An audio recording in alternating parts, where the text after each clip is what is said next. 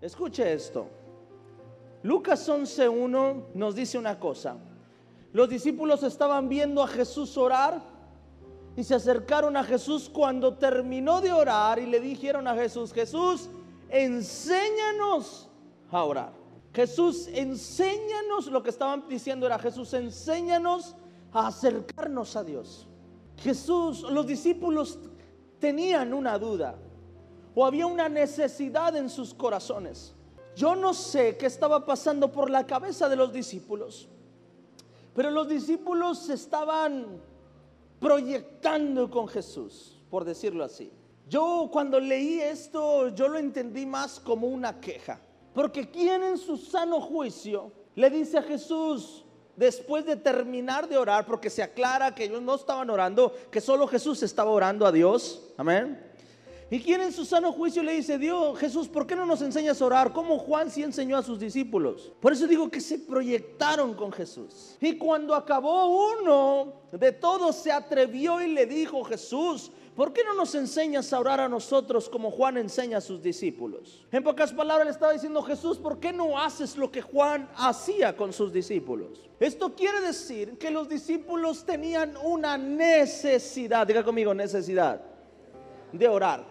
Cuando nosotros vemos al Antiguo Testamento, vamos a ver a un Moisés siempre orando solo. Vemos a un Moisés subiendo a un monte para hablar con Dios solo.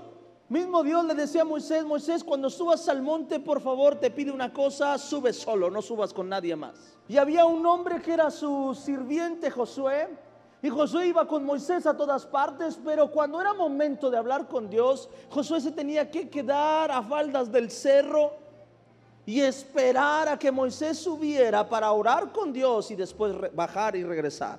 Cuando vemos a un Elías orar, vemos a un Elías orando solo, nunca con Eliseo. Cuando empezamos a ver estos hombres como David, como Samuel, vemos a un Samuel que llegaba diciendo, así te dice el Señor. Pero en ningún momento ah, Dios venía con Samuel cuando estaba con David y ambos podían escuchar la palabra de Dios. La oración, la intimidad siempre lo hicieron ellos solos. Jesús hace algo, escucha. Jesús empieza a orar, se apartaba para orar de sus discípulos, pero entonces los discípulos le piden algo a Jesús y le dicen, Jesús, ¿por qué siempre oras solo? ¿Por qué no podemos orar contigo? Enséñanos a orar. ¿Está de acuerdo conmigo? Eso es lo que dice su palabra, ¿verdad? Y vamos a ver qué es lo que contesta Jesús, porque esto es clave lo que Jesús. Jesús hacía esto por algo importante. Verso número 2. Y les dijo, amén, vamos a leer la de 3. Una, dos, tres. Y les dijo, cuando oréis, decid, ¿cómo?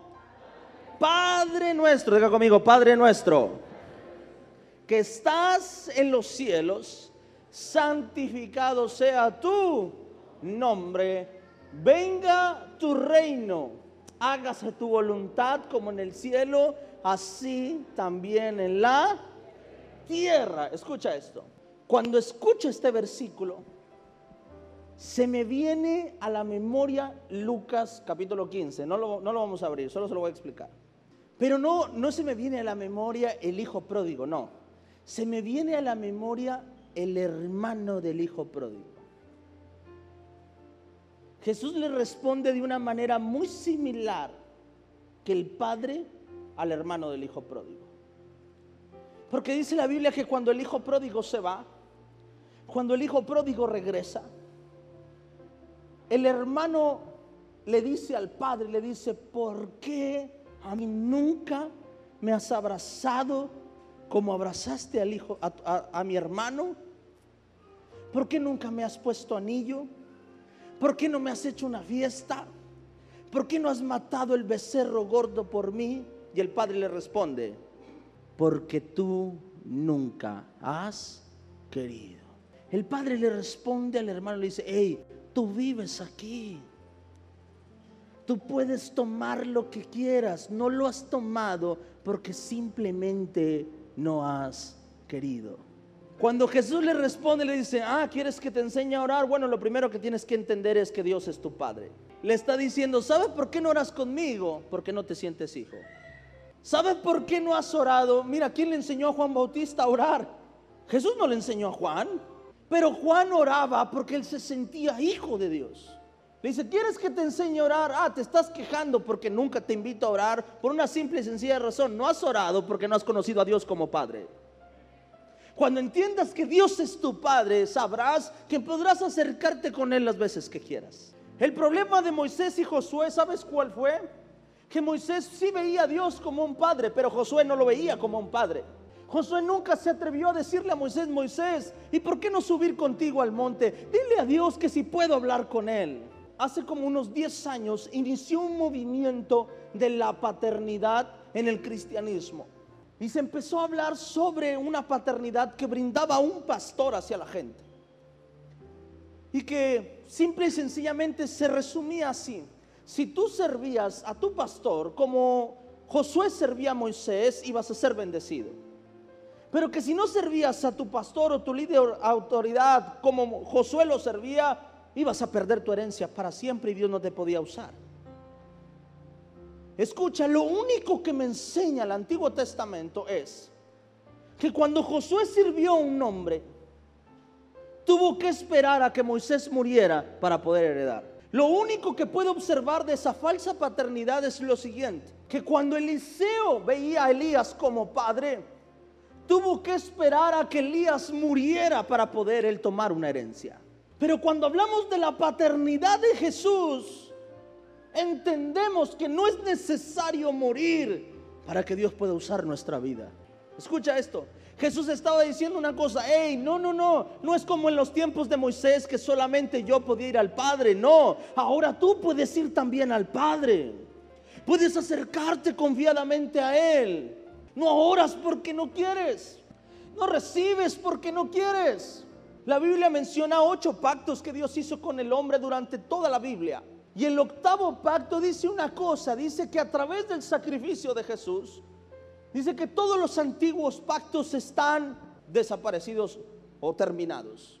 Y dice, y ahora Dios será tu Dios, dice eso en Hebreos. Y ahora, en pocas palabras, podrás venir confiadamente al trono de su gracia. Quiero que entiendas esta parte porque es importante. La Biblia nos enseña esto, que cuando se acercan a Jesús y le dicen, ¿por qué no, por qué no nos enseñas a orar? Dice, bueno, lo primero que tienes que entender cuando empieces a orar es que Dios es tu Padre. Si yo necesito ayuda, de alguno de ustedes yo te llamaré y quizás te diré, eh, hermano, ¿cómo estás? Dios te bendiga. Mira, lo que pasa es que tengo un problema. Hermano, me gustaría, no sé si tengas disponible, si tengas el tiempo de ayudarme. Mira, me quedé tirado y ahorita son las 2 de la mañana y no hay quien me ayude. Hermano, podrás venir, no sé si no te molesto. ¿Estás conmigo? Pero saber que el que está detrás de ese teléfono es tu padre, tú respondes, pa, me quedé tirado, ¿puedes venir? Hay una diferencia, por eso Jesús les dice, cuando ores, te voy a pedir un favor, reconoce a Dios como tu padre. Si vas a orar, procura reconocer y haber aprendido la lección de que Dios es tu padre. Porque si aprendes a verlo como padre, te vas a ahorrar la oración de los fariseos. Te vas a orar, te vas a ahorrar la oración manipuladora. ¿Cuántos hacemos oraciones manipuladoras? Ay, nadie dijo amén. Es que no sé, pastor. Bueno, es que le explico y ahorita dice amén. Te vas a ahorrar la oración manipuladora. Oh Señor bendito, siento su presencia. Padre, si es su voluntad. Hoy, Señor, mire este humilde pecador no soy digno de estar en su altar, pero clamo hoy a usted. Y es una oración manipuladora. Y empezamos a llorar y entre más lloramos es como que, que Dios me vea que estoy triste. Agarras el cuchillo y Padre, hoy, si tú no me contestas. Y es una oración manipuladora. A veces creemos que por llorar más en el altar Dios nos va a escuchar. Pero se nos olvida una pequeña parte.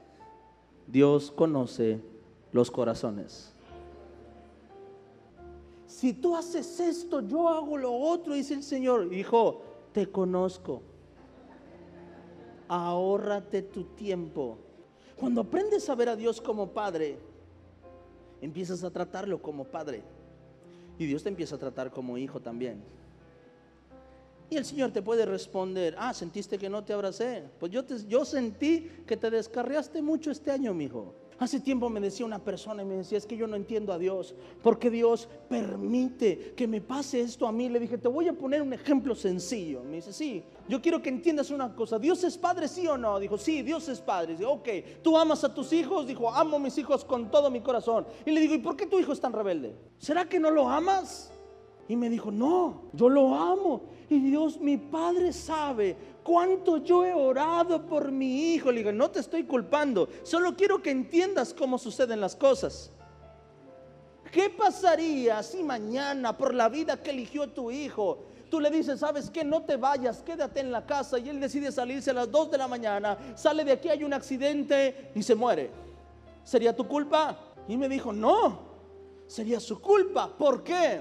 Porque tomó una decisión. Le dije, no, no porque tomó una decisión, porque salió de la cobertura de su padre. Porque nunca debió apartarse de la cobertura del padre y salió de la cobertura de su padre. Porque mientras que está en casa puedes cuidarlo. Porque mientras que está supervisado por ti puedes cuidarlo, puedes reprenderlo, puedes decirle, no, eso no se hace, eso no es correcto. Porque si está en tu casa y ves que empieza él a pasar en el carro a toda velocidad, tú puedes reprenderlo, pararlo, quitarle las llaves. Pero si está a 20 cuadras donde no puedes verlo, ¿cómo vas a reprenderlo? Para que la protección del padre pueda estar sobre el hijo, el hijo también tiene que sentirse hijo. Y le dije, no, no te estoy echando nada en cara.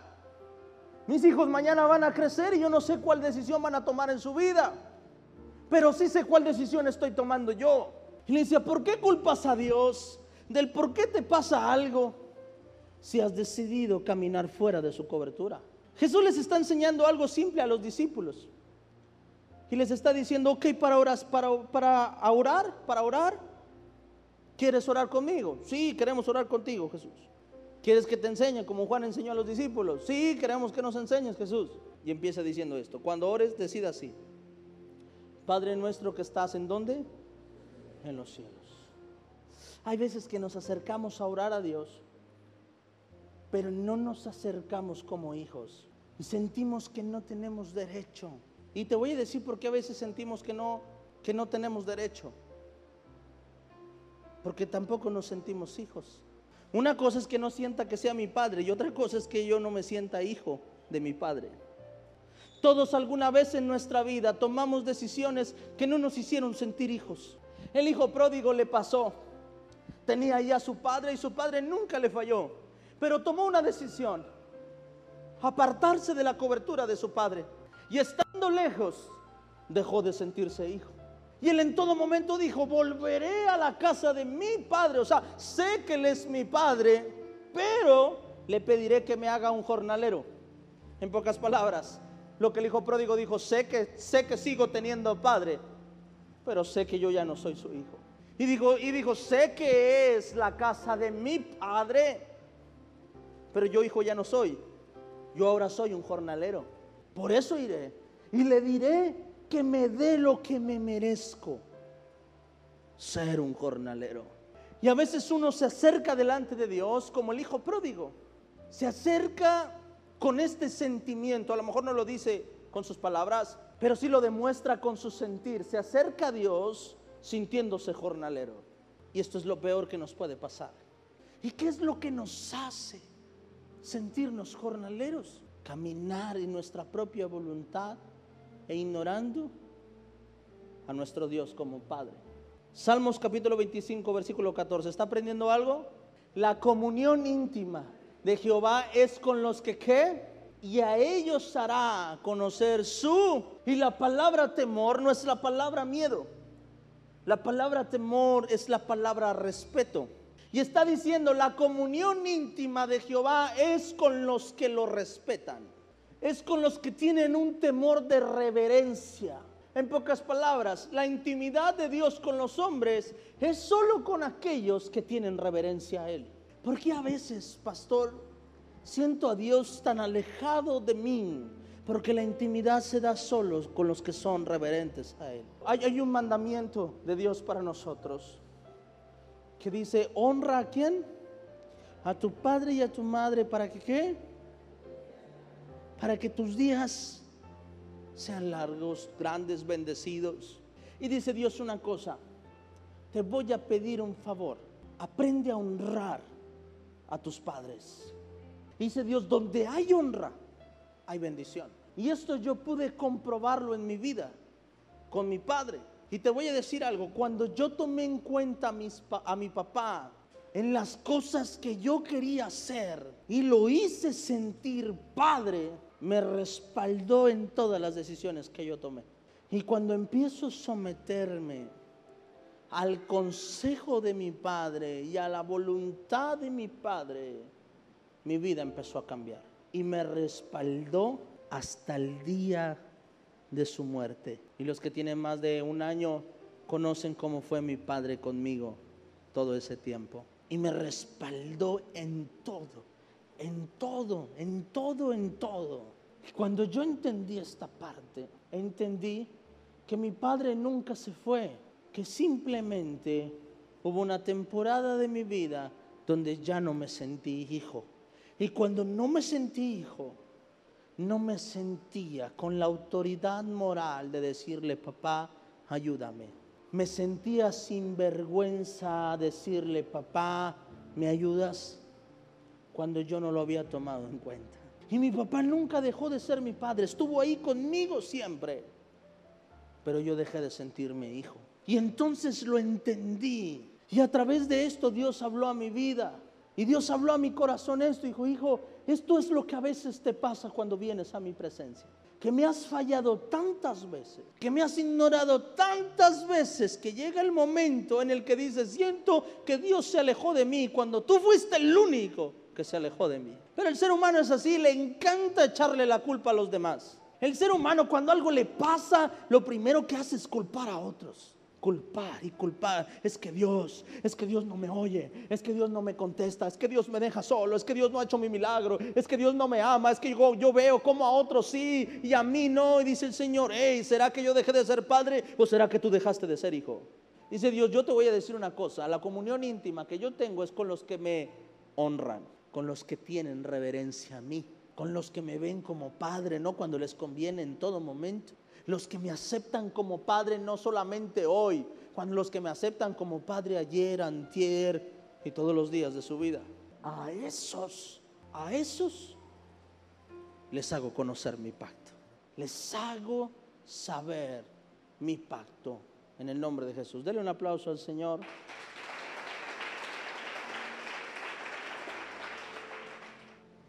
Algo que Dios habló a mi corazón sobre esta tiempo de paternidad es, nota algo, pero todos, la mayoría de nosotros, no todos, pero la mayoría, la principal razón de nuestra vida tan desordenada y vacía ha sido porque el enemigo rompió la paternidad en nuestro hogar. El enemigo sabe que si destruye a los padres, destruye a los hijos. La mayoría de los pecados tienen que ver con la destrucción de los padres. Porque el enemigo siempre intenta atacar la familia, no a través de los hijos, sino a través de los padres. Y hace que el hombre, el padre aborrezca a la madre o que la madre aborrezca al padre. Y hace que se divorcien. Hacen que la ausencia del padre o de la madre esté en el hogar. Y eso, de hecho, psicológicamente está reconocido que una persona que nace en una familia disfuncional está direccionado al fracaso. El hijo está direccionado al fracaso. Está direccionado a problemas emocionales y mentales. Cuando hay una ausencia de padre, no solamente al irse de la casa, sino cuando el padre o la madre no le dan la atención necesaria al niño, el niño crece con problemas emocionales. Porque el enemigo va a atacar esta parte. Ahora con todo lo que está pasando, el movimiento, la mentalidad que están empezando a ejercer sobre los padres, les están diciendo en pocas palabras lo que quieren hacer más adelante, es decir, que el padre ya no puede aconsejar a los hijos. Les están quitando la autoridad a los padres para enseñar a los hijos, para instruir a los hijos. Estamos en una generación donde un niño de 15 años puede ganar económicamente 100 veces más lo que genera su padre a través de una red social. Y están empoderando más a los hijos que a los padres. Y están empoderando más a los hijos que a los padres. Y todo esto provoca una decadencia en nuestra mentalidad. Y eso provoca una decadencia en nuestros valores, en nuestras familias. Porque bíblicamente lo único que puede alargar tu vida y que puede garantizar la bendición sobre ti, ¿sabes qué es? La honra, la reverencia hacia un padre. ¿Quieres leerlo conmigo? Amén. Salmos capítulo 68, verso 5. Padre de huérfanos, defensor, diga conmigo defensor. Dice, Dios es el defensor de los que han quedado huérfanos. Hay muchos de nosotros que estamos huérfanos espiritualmente que aunque tuvimos padre y madre, estamos huérfanos espiritualmente. Hay quienes crecieron huérfanos, sin padre o madre, sin ninguno de los dos. Hay otros que crecieron con ellos, pero ellos nunca estuvieron. dice Dios, yo soy el defensor de esos que han quedado huérfanos. Juan capítulo 1, versículo número 11, dice, a los suyos vino y los suyos no le recibieron. Mas a los que le recibieron, dice su palabra, a los que creen en su nombre les dio potestad de ser hechos qué? Diga conmigo, hijos. Isaías 49, verso 14 al 17. Pero Sión dijo, me dejó Jehová y el Señor se olvidó de mí, verso 15. ¿Se olvidará la mujer de lo que dio a luz para dejar de compadecerse del hijo de su vientre? Aunque olvide ella, ¿qué dice? Yo nunca me olvidaré de ti, dice su palabra, verso 16. Y aquí que en las palmas de las manos te tengo esculpida, delante de mí están siempre tus muros. Diga conmigo, Dios tiene cuidado de mí. Jeremías capítulo 49, verso 11 y 12. ¿Qué dice Dios? Jeremías 49, 11 y 12. Deja tus huérfanos, yo los crearé y en mí confiarán tus viudas, verso número 12. Porque así ha dicho Jehová, he aquí que los que no estaban condenados a beber del cáliz beberán ciertamente y serás tú absuelto del todo. No serás absuelto, sino que ciertamente beberás. Verso 11, vamos a leer verso 11. Dice el Señor, deja tus huérfanos y yo los crearé, dice el Señor. Y en mí confiarán tus viudas. Y vamos a leer un último versículo, Salmos 27, 10. Salmos 27, 10. Aunque mi padre y mi madre me dejaran, con todo Jehová me recogerá. Y quiero que entiendas este versículo. No fuiste diseñado para ser un huérfano, porque en la paternidad de Dios está la bendición. Y dice Dios, hay huérfanos. No te preocupes, yo los crearé. La responsabilidad de un padre es la bendición sobre los hijos. Para eso estamos los padres, para hacerles sentir paz, confianza, amor a los hijos, para que tu hijo se sienta invencible a través de ti. Para eso existimos los padres. Para que los hijos se sientan seguros, se sientan confiados, para que los hijos salgan y conquisten todo lo que quieran porque saben que pueden hacerlo, porque hubo un padre detrás de él enseñándole toda su vida diciendo, hijo, yo estoy contigo. Para eso estamos los padres, para que aun cuando nuestros hijos se casen digan, sabes, tengo a papá conmigo. Y hay muchos de nosotros, hoy muchos de ustedes, que crecieron quizás sin ese padre. Y por eso hay temor en tu vida. Y por eso hay falta de identidad en tu vida. Y por eso sientes que no mereces más. Sientes que no te puede ir tan bien como a los otros. Hay muchos de nosotros que caminamos con esa bandera, con la bandera de yo nunca tuve a nadie, con la bandera de yo no puedo, con la bandera de sí quisiera, pero yo no tengo el apoyo de mis padres. Amén.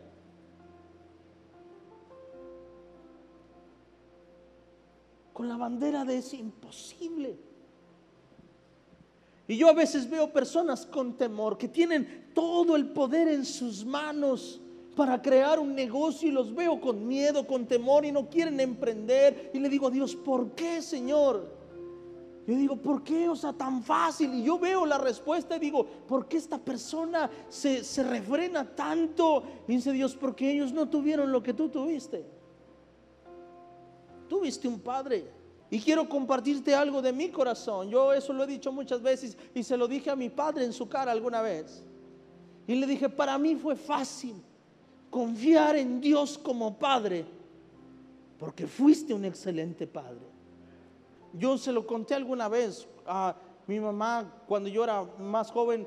Su forma era, cuando nos portábamos mal, era pegarnos y nos pegaba muy fuerte. Hasta que un día me contó su historia y me dijo, Adrián, es que a mí me golpearon, toda, toda mi vida me golpearon. Me amarraban de un árbol y me golpeaban. No puedes dar lo que no tienes.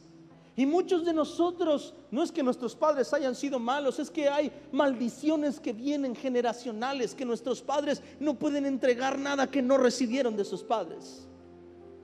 Y por eso tenemos que venir delante de Dios y decirle, Señor, aquí estoy, estoy huérfano, recíbeme. Yo quiero que tú seas mi Padre, enséñame. Quiero que tú seas mi Padre, dame el amor que necesito, la sabiduría que necesito, la paz que necesito. Dios, dame lo que me hace falta para poder darle a mis hijos lo que no pude recibir de mis padres. ¿Por qué necesito aprender a ver a Dios como Padre? Te voy a decir por qué. Porque hay tantas carencias en tu vida que se van a terminar. Y mañana vas a decir, vas a poner Dios un deseo en tu corazón y aunque no creciste con ese padre, Dios te va a decir, hijo, inténtalo, dijo, emprende. Y va a haber algo dentro de ti que va a decir, yo puedo. Y no va a haber nadie para decirte, tú puedes, pero va a estar ahí Dios diciéndote, hijo, tú puedes. Y algo va a empezar a nacer delante de ti. Y eso fue lo que me pasó a mí cuando falleció mi padre hace seis meses. Sentí que me quedé huérfano. Y le dije, Dios, ¿ahora qué voy a hacer? Dijo Dios, ahora yo seré tu padre y aprenderás a verme a mí como padre. Ahora no tiene a nadie que le diga, usted puede. Ahora no tiene nadie que lo llame y le diga, te vi triste hoy. Ahora no va a haber nadie que lo llame y te diga, hijo, ¿cómo estás? Te vi triste, te vi cansado. ¿Qué está pasando en tu vida? Ahora ya esa llamada ya no la recibo. Pero tengo un Dios que cuando me siento triste me llena de su paz, me llena de su felicidad. Y digo, ay, aquí está mi Padre.